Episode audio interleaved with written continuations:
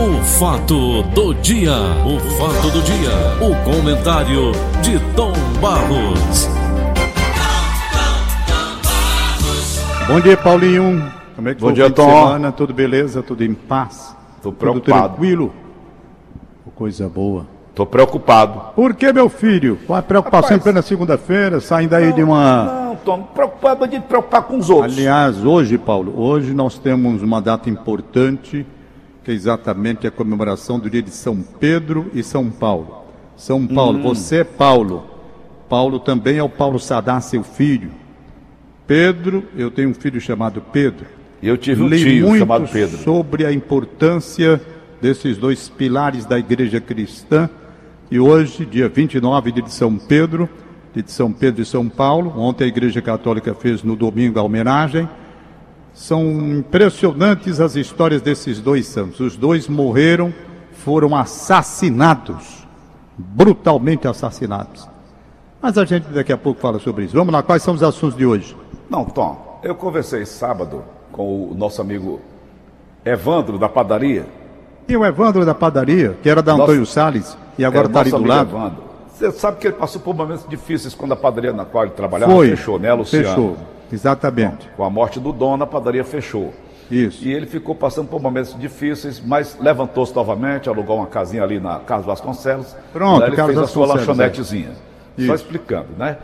Então, Tom Barros, cresceu, cresceu, cresceu com a ajuda da- da- dos amigos que lá frequentam e tal. tu- a barangada todo dia de Fortaleza toma lá o seu caldinho para tirar a ressaca, essa coisa toda. E o Evandro cresceu. De repente, lá vem a pandemia.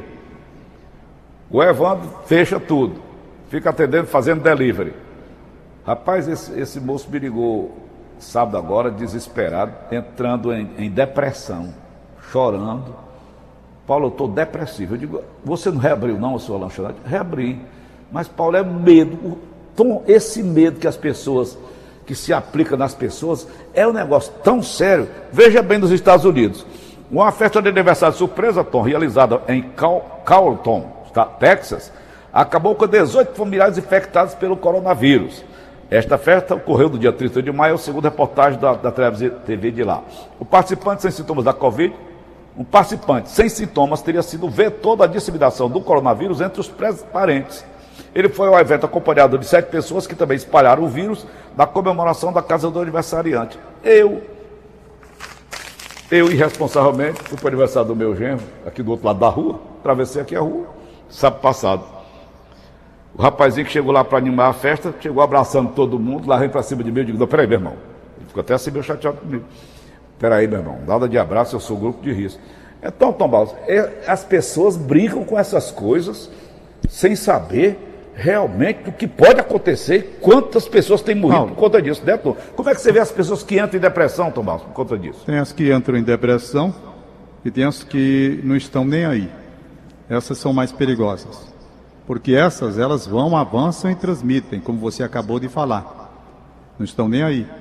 Apesar do bombardeio que a televisão tem feito, o rádio também, os meios de comunicação, dizendo do risco dessa doença, há pessoas que não levam a sério.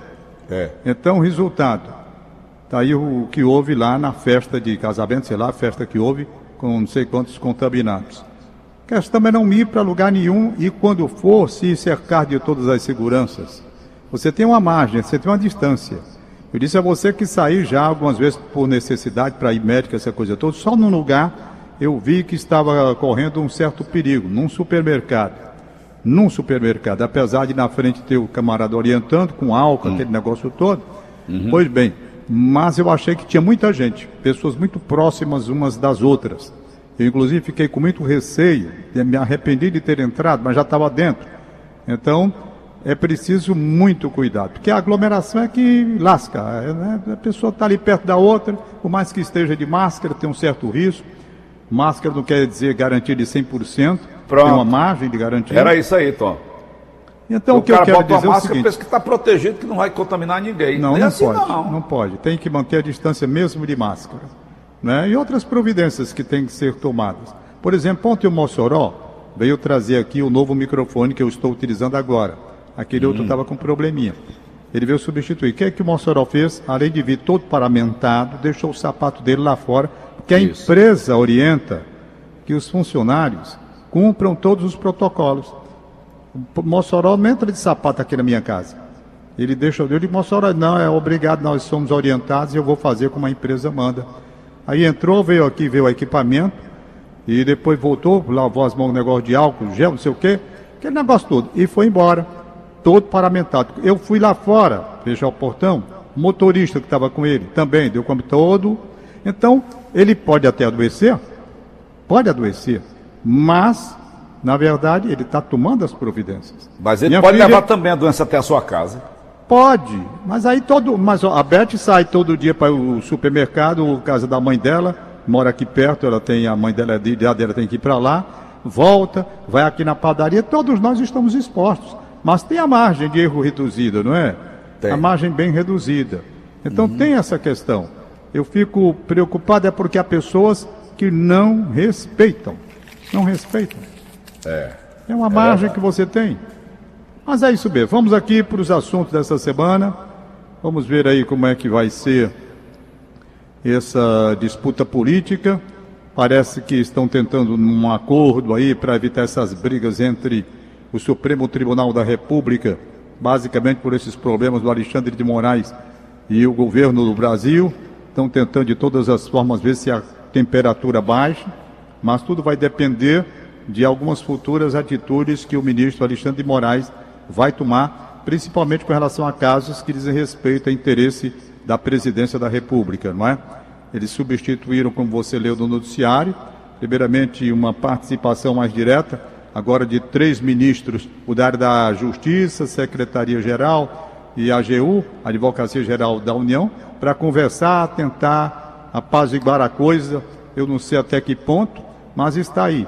Saíram de cena, pelo menos para essa questão com relação a, ao Supremo Tribunal, os ministros, eh, o Braga Neto, que é o da Casa Civil, militar, general, também o Luiz Eduardo Ramos, né? E o Augusto Heleno, do Gabinete da Segurança Institucional. Então, eles três ficam um pouquinho de lado e esses outros estão tentando costurar uma situação melhor. É o Brasil que nós estamos vivendo. Então, essa é a parte política, aguardada com interesse para ver se o fogo baixa e, naturalmente, a vida segue sem maiores atropelos, com as medidas sendo necessárias, mas sem politicagem. O Supremo precisa trabalhar com seriedade, mas sem fazer política. Não pode fazer política lá dentro.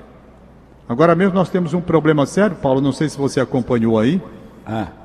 a questão da, da O que eu sei, Tom, me permita, hein? eu vi uma matéria muito interessante que os ministros do Supremo Tribunal brasileiro, eles gostam demais de aparecer. Aquele Celso de Mello bota aquela bengala dele na mão, esse Giva, Giva Mendes, o, o- agora esse Alexandre de Moraes, Lewandowski. A gente não vê em país nenhum do mundo o Supremo Tribunal, os ministros aparecendo tanto como esses caras gostam de holofote aqui no Brasil. Desde que inventaram aquele canal de televisão para eles, aquele canal da justiça, que esse povo se arvora de, de, de, de, sei lá, de estrelas. Paulo. Estrelas da justiça brasileira. Paulo. Você não acha que está errado, não, Tom? Hoje pela manhã, eu li um dos mais belos textos já escritos no mundo sobre ser juiz de direito. E por consequência, na carreira você vai subindo e pode chegar a ministro, né? Algum deles um dos juiz? mais belos textos. Eu acho que isso é um recado dado a qualquer homem do direito. O nome, Paulo, se chama A Prece de um Juiz de Direito. Esse texto foi escrito por um juiz de direito chamado Dr. João Alfredo Medeiros Vieira. Esse João Alfredo Medeiros Vieira, ele foi um juiz, ele já morreu. Ele, ele morreu, ele estava com 90 anos, morreu no dia 27 de agosto de 19, 2019 agora, ano passado, com 90 anos. Ele nasceu em 1929. Ele é jornalista, escritor, juiz de direito. O texto que esse senhor escreveu, todo juiz de direito deveria, antes de sair de casa, ler todo dia. Porque tem os juízes humildes. Estou falando isso com relação aos homens do direito como um todo. Que eu vou ler o texto se você me permitir. Agora. Talvez seja um pouquinho demorado, mas vale a pena. Nada. Vale a pena. Bote um fundo musical aí, Augusto Assunção, aqueles bonitos, bem lentinho, baixinho, para eu me inspirar aqui e ler essa Bota prece de um juiz de direito. prece de um juiz de direito. Juiz. Paulo, é bonito, Paulo. Olha aí, Paulo, olha aí.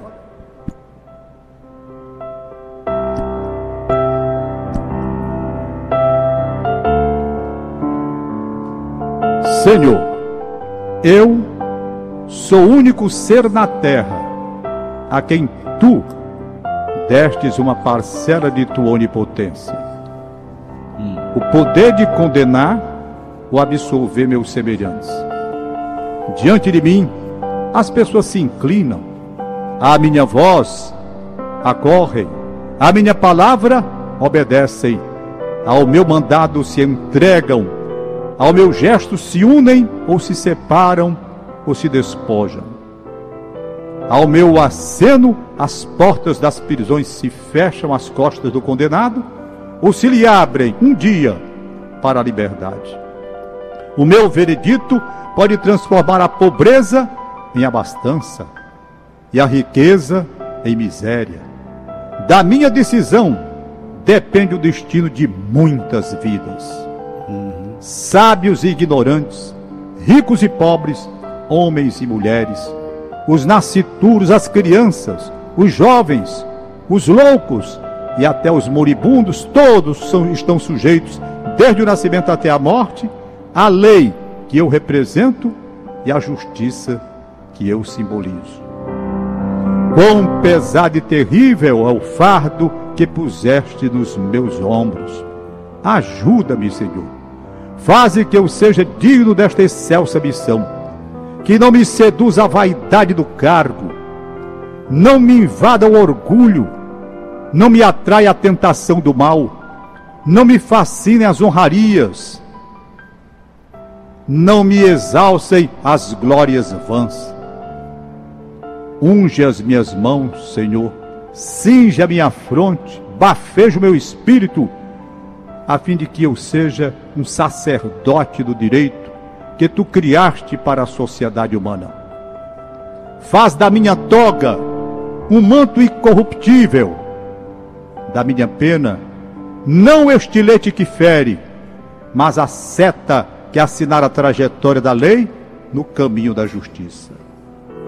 Ajuda-me, Senhor, a ser justo e firme, honesto e puro comedido e magnânimo, sereno e humilde.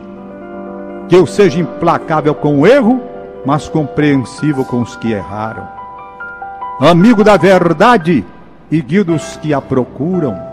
Aplicador da lei, mas antes de tudo, cumpridor da mesma. Não permitas jamais que eu lave as mãos como Pilatos diante do inocente, nem atire como Herodes sobre os ombros do oprimido a túnica do opróbrio. Que eu não tema César, e nem por temor dele, pergunte ao poviléu se ele prefere Barrabás ou Jesus.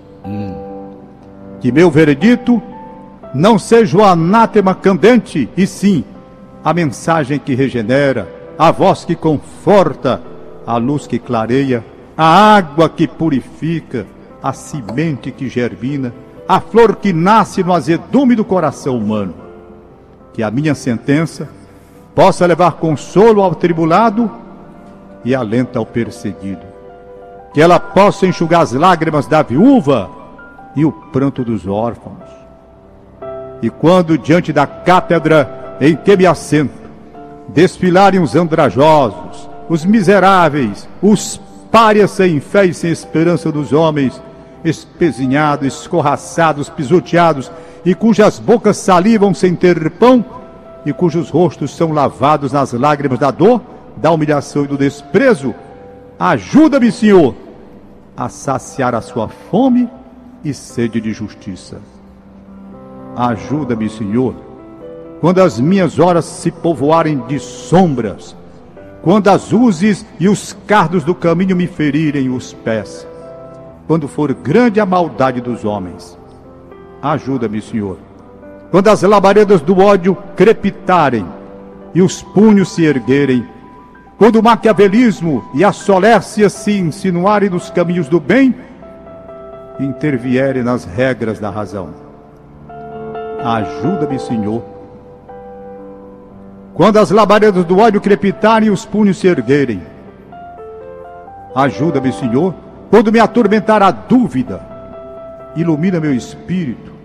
Quando eu vacilar, alenta a minha alma. Quando eu esmorecer, conforta-me ampara-me. E quando um dia, finalmente, eu sucumbir, já então como réu, comparecer à tua augusta presença, Senhor, para o último juízo, olha compassivo para mim. Dita, Senhor, a tua sentença. Julga-me como um Deus. Eu julguei como homem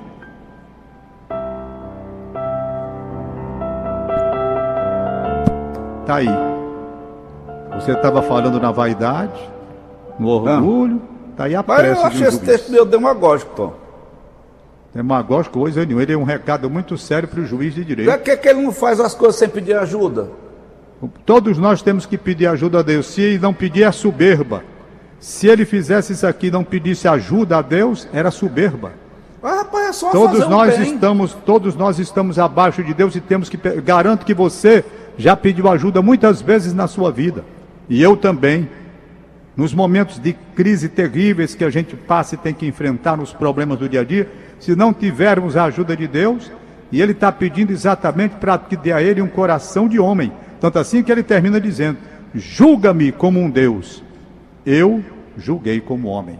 Tá igual o Albírio Farias, né? Julga-me como quiseres. Eu uma duas mulheres. Não, eu acho um recado muito bonito, eu acho um texto belo.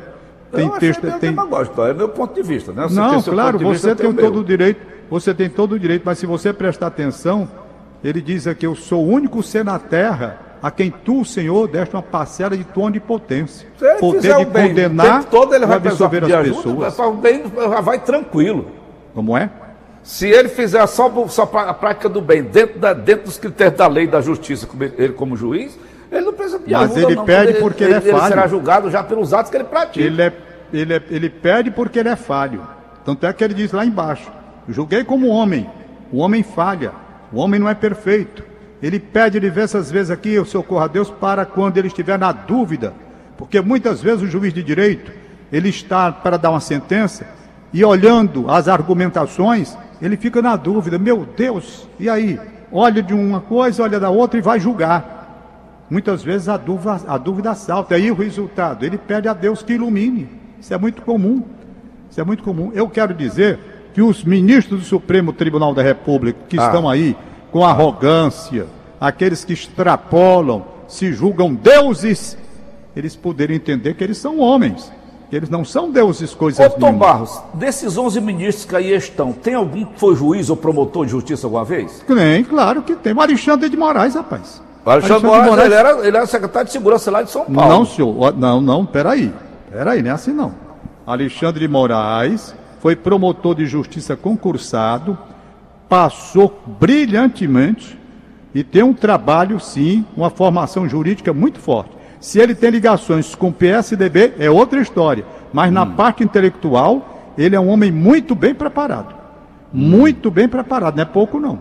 Entendeu? Certo. Agora, se tem ligações e que foi fazer política, aí é outra história completamente diferente. Mas se você puxar o currículo do Alexandre de Moraes, você vai ver que ele tem uma formação jurídica muito, só, muito forte. E, o- e os outros? Bom, eu estou dizendo aqui alguns que eu li, né? Alguns que eu não posso falar sobre os 11, eu teria que ler. Tá bom, Tom. Eu li sobre Vamos- o Alexandre de Moraes por causa dessa confusão. Eu digo, pai, vou ler como é que é a história desse homem aqui. E li. E realmente ele tem Tá. uma formação jurídica muito, muito sólida.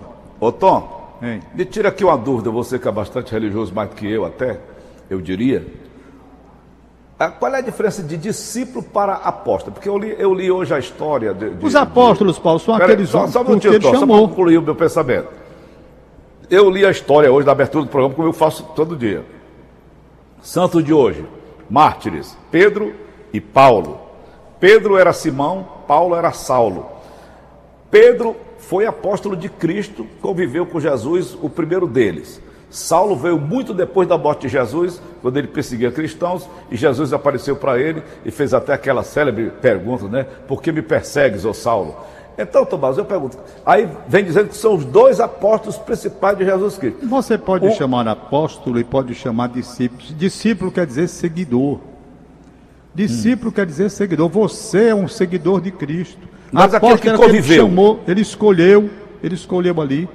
Passei apóstolo, vem cá, Pedro, né? Ele não foi. André, vem pra cá vocês dois, vamos ser pescadores de, de, de alma de gente, não é verdade? Isso. Então, mas todos são seguidores. Agora, quando você fala em Pedro, a história de Pedro é belíssima porque ele é humano.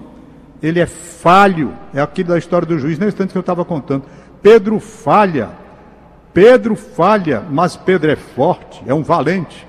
Então vamos lá. Se você pegar a história de Pedro, quantas as passagens que você tem na Bí- na Bíblia com Pedro, onde ele vacila e onde ele acerta pela força? Meu amigo, não é brincadeira não. Pedro foi chamado com o irmão dele, André. Os dois André. filhos de Jonas, né? Foi chamado. E nos melhores momentos você vai ver que Pedro estava ali perto de Jesus. Se não, vamos lá. Quando Jesus foi ser preso, o que foi que Pedro fez, Paulinho? Meteu a espada na orelha de Malcos, Foi, meteu a, a espada na orelha, decepou a orelha do homem. Não é? derrubou, derrubou a orelha do homem no E chão. Jesus o que que disse para ele? Veja lá, ele estava do lado ali. Pedro, Tiago e João estavam na, na, na, ép- na, na quando Jesus chamou do Monte Tabor, na transfiguração, eles estavam lá. Pode ver a presença de Pedro, não é verdade? Isso. Agora, os momentos mais importantes, quando Jesus estava ali, aí olhou para todos eles e disse: Rapaz, quem é que pessoal, esse pessoal aí está dizendo que eu sou? Quem é que eu sou? Quem é que eu sou? Aí uns disseram: Não, estão dizendo que o senhor é João Batista. Outros estão dizendo que o senhor é Elias. Estão dizendo aí que o senhor é um profeta. Aí ele olhou para os apóstolos que estavam ali e disse: E vocês aqui que estão perto de mim? Que, vo- quem vocês dizem que eu sou? Aí foi o grande momento de Pedro. Aí foi a iluminação divina. Veio para Pedro, Pedro olhou e disse: O senhor? O senhor é o Cristo, filho do Deus vivo. Aí foi aquela frase célebre que Jesus disse, né? Que ele que a, a, a construía, como é a história da pedra, né? Edificarei. Exatamente. Isso, inclusive, é uma passagem que tem uma discussão Sobre o teu nome, né, edificarei a minha igreja, não A foi minha isso? igreja. Foi assim que ele disse. Então há várias interpretações. Alguns não concordam, outros concordam, dizendo que não foi, dizendo a igreja. Ele estava falando Pedro como rocha, que é o nome. Isso. Mas nós da Igreja Católica ent- entendemos que ali ele entregou a Pedro a responsabilidade da igreja. E sobre esta pedra construirei a minha igreja. Jamais essa igreja será abalada. Jamais o demônio vencerá. Não é? Foi Isso. um grande momento. Mas logo depois, Paulinho, é que vem a vacilação. Logo depois, logo depois dele ser elogiado e ser instituído como homem para conduzir a igreja, Pedro, quando Jesus dá a entender que vai ser morto, que vai ser maltratado, humilhado, tudo, Pedro é contra. Aí Jesus olha para ele e diz: Isso daqui não foi inspiração de Deus, isso é coisa do diabo, afasta de mim, Satanás. Diz desse jeito, Glória. né? Porque ele estava contra a missão de Jesus. Mas Pedro é sensacional. Se não vejamos, passagem que emociona. Pedro ali com Jesus, tal, na luta. Os apóstolos, ninguém sabe por onde dava, levaram Jesus para prender aquela coisa toda. E ele acompanha. Quando chega lá na sala, aquela mulher viu, Pedro, "É, eu acho que o senhor, é, pai, eu acho que o senhor era um deles, daqueles, É. não é? Aí Pedro nega, nega Jesus, a primeira vez. Três vezes. Três vezes negou Jesus. Olha como Pedro era humano, é igual a gente, com medo. Ele teve medo. Ele disse: Rapaz, esses caras vão me matar, vão bater como estão batendo em Jesus. Eu vou dizer que não sou amigo dele, não. Vou logo aqui me esconder. Mas Jesus tinha avisado. Quando Mas o galo qual cantar. foi a parte que Jesus avisou a ele? Pedro, antes que o galo cante, me dê É, até três pronto, vezes. essa daí. Tem a passagemzinha lá. Aí o galo canta. Quando o galo canta, o que é que acontece com Pedro? Ele não, com esses se caras não. desmancha, ele se desmancha em lágrimas. Ele É. começa a chorar copiosamente, copiosamente arrependido, copiosamente arrependido. Aí tem o que? Jesus é crucificado, presume que ele até tenha visto, mas não tem registro da presença dele ali no momento da crucificação. No Evangelho não tem. Mas aí, Paulo Oliveira, vem uma passagem muito importante. Ah, Muito importante. É no Evangelho de São Marcos. Quando. Jesus ressuscita, quando Jesus sai do túmulo, né? Então ele diz para os anjos lá, para ir avisar aos apóstolos, aos seguidores dele, mas especificamente ele usa um único nome. Ele não diz o nome de nenhum outro. Ele diz: Diga a Pedro, certo? Que eu estarei lá com ele. Qual foi o recado? Jesus estava mandando dizer para Pedro que estava com ele, porque tinha perdoado a negação de Cristo. Porque Pedro realmente, né, tinha errado ao negar. Mas Jesus o perdoou. Se ele não dissesse, vá dizer a Pedro, Pedro poderia ter vergonha. Como é que eu vou me encontrar com esse homem agora se eu neguei esse homem três vezes? Mas quando ele diz, diga a Pedro, naturalmente quando chegaram para dar o recado, Pedro, Jesus disse que vai te encontrar na Galileia tal, aí o Pedro já é outra coisa completamente diferente. Para terminar, eu me empolgo, rapaz, quando falo Mas com por Pedro. que, por que ô, eu botei, Tom, por que por essa isso que eu botei paixão o nome meu filho Jesus? de Pedro Pedro. era tão assim errado, desbocado, era, é, dizer que Jesus até debochava dele. Por que, que Jesus tinha essa paixão tão grande por uma pessoa tão errada que nem Pedro? Não, Pedro era tão errado não. Pedro era humano, rapaz. Você, eu, nós somos, é, nós somos humanos, nós erramos. Quantos erros eu tive? Pedro, ele teve medo. Nós temos medo. Claro. Você- então ele teve medo. Pense você, diante do negócio que ele estava vendo, a negada empurrando o tabefe de Jesus Cristo. O cara olha e diz, rapaz, vão me pegar também. É o medo. Mas agora vamos, agora vamos para a bravura de Pedro, já que você está vendo o lado negativo. E Jesus estava vendo também a força de Pedro. Primeiro Papa da Igreja Católica, o- o- ele está sepultado na Igreja de São Pedro, lá no Vaticano. Olha. Você chegou aí lá, Tom, na carta da, na, na, na, na Foi, foi, foi, foi claro que eu ia. Existe mesmo, Claro Tom? que eu ia. Tá lá o túmulo de São Pedro. Aí, Paulo. Pedro vai para Roma. Paulo também. Paulo também. Perseguidos. Eu vi as correntes que prenderam Pedro, Pedro. Eu vi. As correntes estão numa igreja chamada São Pedro em Vínculo, lá onde está a estátua de Moisés. As, correntes, as correntes estão lá, na igreja. Eu tive lá. Foi bem, Pedro, Pedro. Tem uma passagem até que Pedro está tá amarrado e o anjo aparece, ele sai da prisão pela porta da frente, né? É, E as eu correntes estão lá na frente. Pois bem, aí Pedro está em Roma, vão, vão prender Pedro e tal. Pedro, mais uma vez, tem medo. Diz, rapaz, isso daqui é a tradição da igreja que diz. Isso daqui que eu vou contar, você não encontra nos evangelhos, não. É a tradição. Aí diz que Pedro teve medo de novo, né? Perseguido, né? Rapaz, vão me pegar de novo aqui. E iam pegar para matar. Aí Pedro de fininha, Ramon, eu vou tirar meu time de campo por aqui. Diz que quando ele já ia saindo de Roma, procurando sair, aí diz que ele teve uma visão. Ele teve uma visão. Qual a visão? Diz que ele teve uma visão, Paulo, vendo Jesus Cristo vindo no caminho com a cruz. E ele se espanta vendo aquilo. Lá vem Jesus com a cruz na direção dele. Aí ele olha e diz: Mestre, por onde é que o senhor está indo com essa cruz? Ele diz: Eu vou ser crucificado no seu lugar. Eu vou agora mesmo ser crucificado no seu lugar. Pronto. A imagem caiu. Pedro caiu outra vez em si, se tornou gigante. Voltou. Voltou para enfrentar a morte. E quando o pegaram para matar, ele taxativamente, para pegar numa cruz como Jesus, ele se negou de ser que querela. crucificado, como Jesus foi, ele pediu para ser crucificado de cabeça para baixo. Né? Perfeito? Paulo, Paulo tem outra história belíssima também, belíssima história, e foi exatamente a que você já contou agora pela manhã, quando ele perseguidor dos cristãos, era um homem da ortodoxia judaica, Tom, viu Estevão ser morto o, o, o apedrejado. tirar uma pedra em Estevão, foi? Não, ele não chegou a tirar, não. Pelo menos que eu vi é o seguinte: ele, ele, ele, ele aceitou. Ficou com a túnica daquele pessoal que estava apedrejando. Ele, ele testemunhou a morte. E ele é a favor da morte de, de, de Estevão, ele é a favor de todos. Ele ia para Damasco para pegar mais cristão lá. Ele era perverso, ele era ruim nessa, nesse aspecto aí. É, ruim não, é muito- péssimo. Se aí tu vê o outro morrendo ape- apedrejado e ele lá. Aí quando- Incentivando, ele era perseguidor, cara. Ele era perseguidor mesmo. Era. Tanto assim que quando ele, ele ia, que apareceu aquela luz, que ele caiu no chão, né? ele ouviu a, voz de Jesus Cristo. Por que me persegues? Aí vem a outra história de Paulo, aí ele se torna brilhante. Porque Paulo, ele tinha uma preparação, ele era um homem intelectual. O, Era o romano, Pedro- era, Tô? Hein? Ele era romano? O, o- O não, Paulo? romano não. Ele morreu em Roma, mas não era romano não, pai.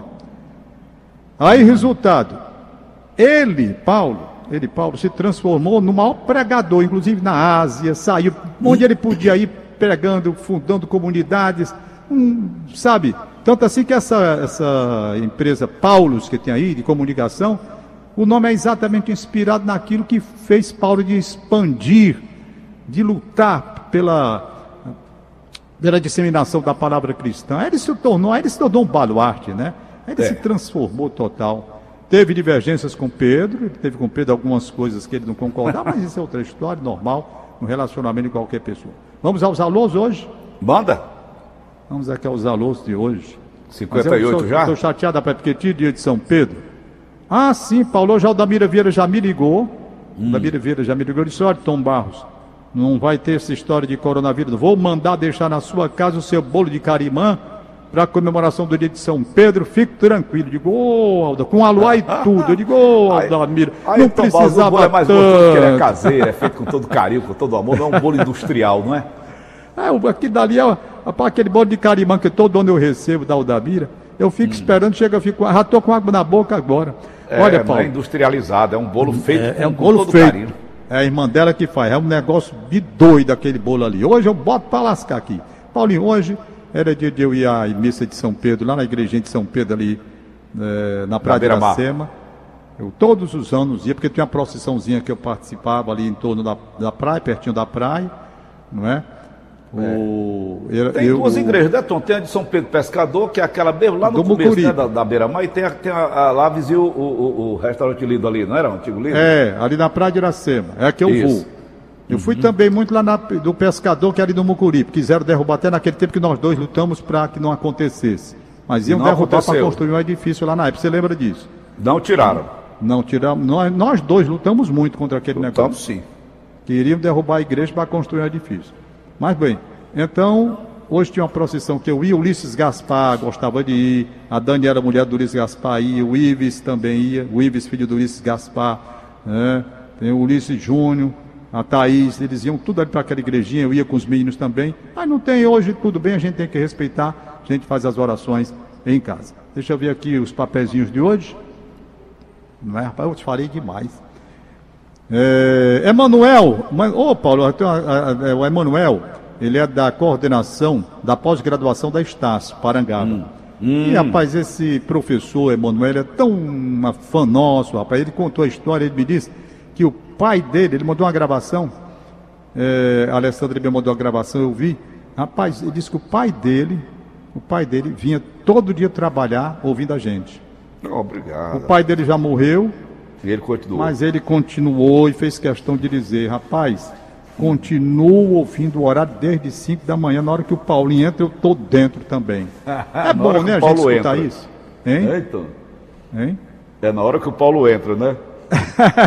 Paulo, hoje é dia de São Paulo, deixa de frescura.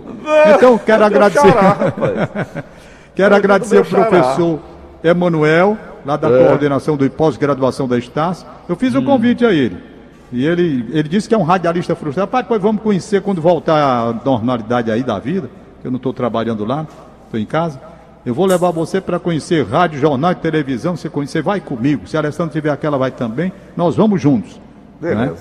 Beleza. Tá Tranquilo. certo? Tá Então certo. vamos lá, aqui. muito obrigado. É, Isso daqui, Paulo, só me lembro, sabe de quem? Eu me lembro da minha menor fã, a Maria Giovana, né? Também Ah, pequenininha, seis anos, continua. Um dia Deus, o pai dela me disse. Ela ouviu a minha voz, saiu correndo, papai, a voz do Tom, e é porque não- nós não temos mais nos vendo, que ela não está mais indo para a escola. Maria Giovana, um abraço para você. Elciano, um abraço para você. Márcio, um abraço para você também.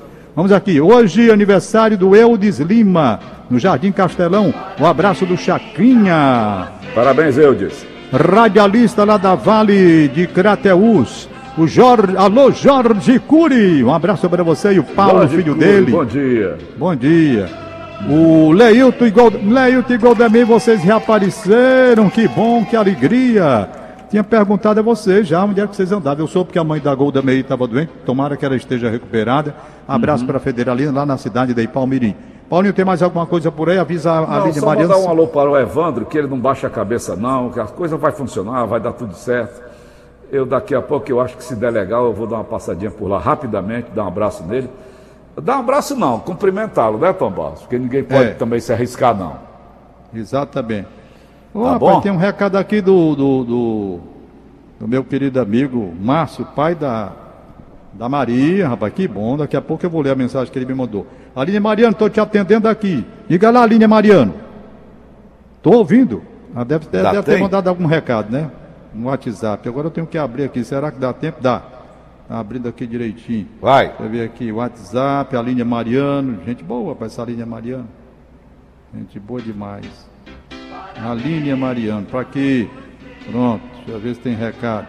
Tem? Manda. Não estou vendo, não. Ah, da, da, da Verdinha, será que é? Bora, rapaz. Rapaz, eu tenho que achar, cara. Eu acho que é okay. da, da linha mesmo, não é? Aline Mariano, tá aqui, ó. Aline Mariano, tô abrindo. Aí tô à procura do recado aqui. Não tem o recado não. Deixa eu ver. Ah, da Verdinha, pronto, a Verdinha tá aqui. É. Da Verdinha? Hum. Da Verdinha. É. Aniversário de Simão. Em Sobral, no mercado. Simão é Simão Pedro, né, Paulo? Claro, ele era Simão, depois todo Pedro, que é pedra, né? A mesma coisa, rocha. Paulo, mas tu gosta da molecagem, né, Marcos? Não, eu, eu tinha um tio chamado Pedro, tio Pedrinho. Então é de Pedrinho. Alô, Simão do Mercado Público de Sobral, um abraço. Um abraço, Simão. Ok? Esse Paulo Oliveira é cheio de lera. Terminou? Paulinho, eu não quero papo com você não, sabe por quê? Dele. Você teve numa festa. Não, é. Mas eu, Já vê quem se aproxima banho, de ti. Eu tomei banho de solda cáustica. ah. Deixa tá eu mandar bom, um alô pro meu amigo doutor Padua Lopes, grande jornalista. O Padua Lopes, conversei com ele ontem, matei a saudade do meu, meu amigo, gente boa, rapaz. Nosso ex-superintendente, né? No, é, nosso companheiro de longos e longos anos. Muito e uma pessoa que eu quero elogiar por dois aspectos. Pela preparação intelectual que ele tem. É. Né? Preparação, grande jurista. E o ser humano maravilhoso que ele é. Doutor Padua Lopes, um bom dia para o senhor. Tá certo? Ok, Tom. Um abraço, tchau. Valeu, bom dia e até amanhã. O fato do dia. O fato do dia. O comentário de Tom Barros.